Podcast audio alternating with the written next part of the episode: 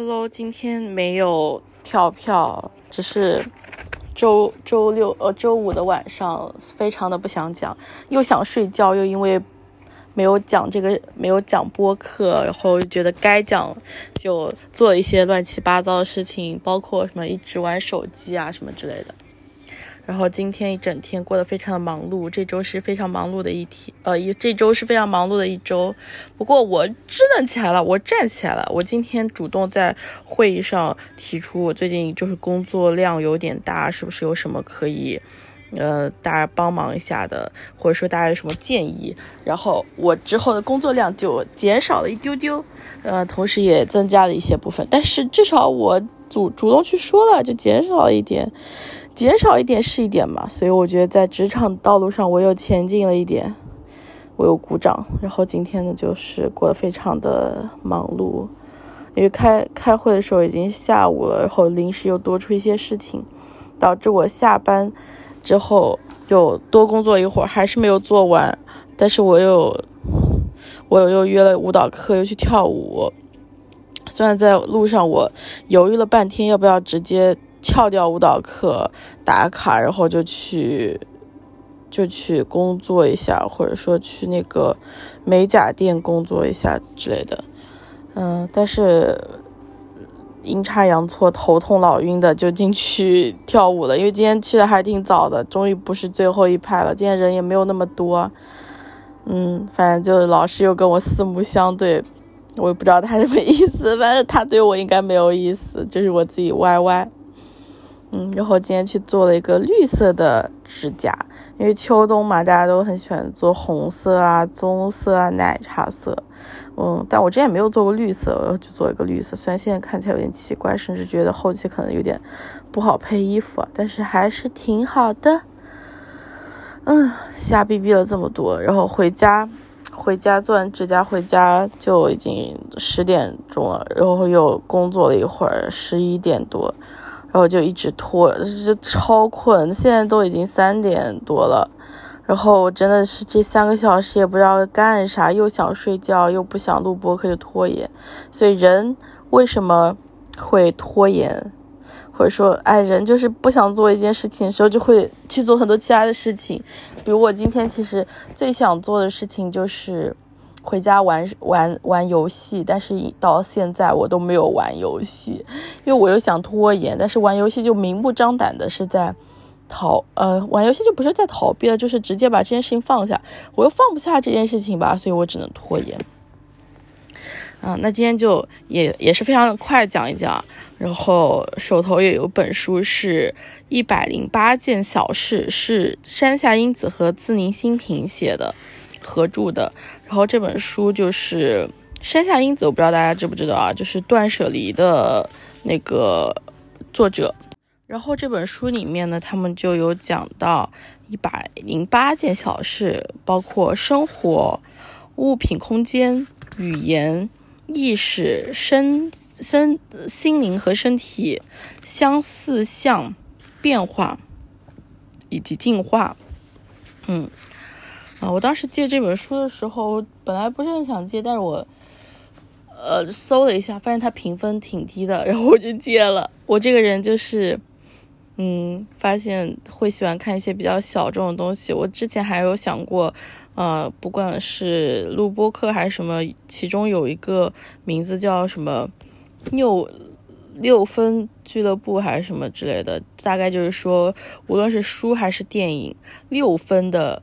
电影里面也会有藏着一些很符合自己胃口的东西，因为就是所有人就高分电影嘛，它是不会出错的，但是它就是大家都会喜欢，然后就是不会戳到你的那种小趣味的。但是如果六分、七分的这种电影里面，就会有人不喜欢，但是也会有一些就是就非常能戳到某个人的点，嗯，包括一些比较小众的电影，但是我看电影上真的没有什么。发言权，因为我觉得我我反正从来不知自称自己是个爱看电影的人，嗯，然后我我就觉得，至少我不不是很喜欢看那种非常形式规整的爆米花电影，我会喜欢看一些。哎，一旦这个电影有人说，嗯，就是非常两极分化，我就觉得，哎，我的机会来了，我可以去试一试。所以这本书当时看到，哎，有人骂他，然后也有人夸他，那我就进来看一看。所以当时算是盲戒的一个状态。看完之后呢，觉得。嗯，骂的有道理，但也还是有收获。我当时看就是拿到书的时候，第一时间看了一下目录，呃，觉得印象最深的是第四章心灵和身体里面的这几个。先读一下标题吧。呃，三十四，我们享受美食的同时，也吃下了不安。三十五，珍重自己最重要的一点就是愉悦生命。三十六。愤怒等于行动，三十七；恐惧等于勇气，三十八；悲伤等于爱，三十九。我们忘了基本为何物？哎，那我们就念一下这几段，然后我就赶快睡觉，好吧？然后明天的文章，今天工作之后也没有人理我，大家都在外面玩。明天文章也没有，也没有做做好那个反馈，所以我明天还是得中午十二点之前起床，然后把这个事情搞定，所以还是得早点睡觉。来，三十四。我们享受美食的同时，也吃下了不安。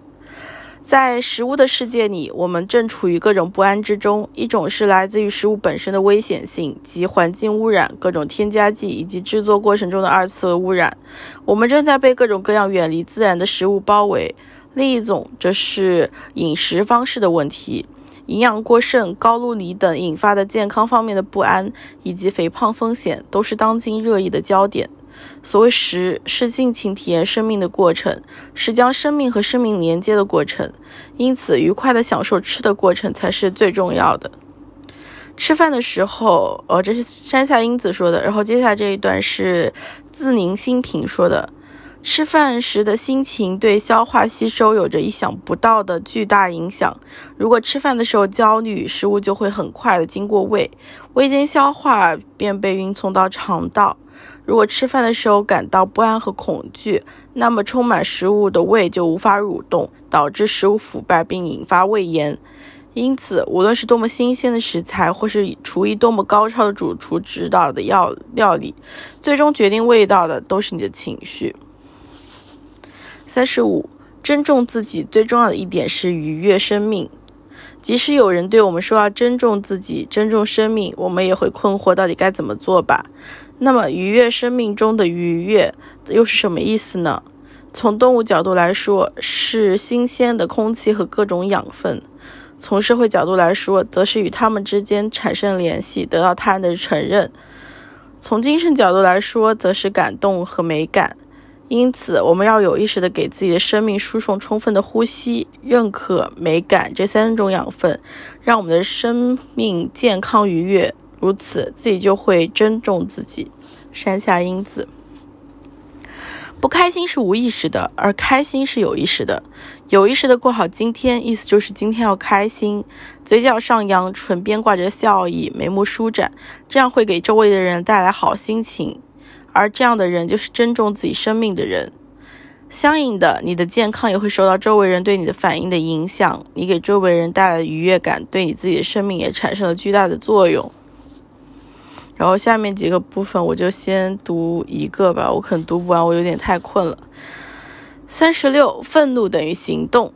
如果一个人总是默默忍、忍耐，不采取行动打破现状，他就会变得焦躁。相反，将自己的情感表达出来，诉诸行动，则是愤怒。我们可以将愤怒进行包装，适当的表达出来。一旦行动起来，有时就能打开局面，改变现状。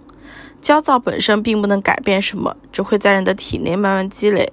行动起来，愤怒得到净化，而忍耐只会加剧焦躁。同一件事用不同的方式处理，会对一个人的健康程度产生不同的影响。呃，自宁心平。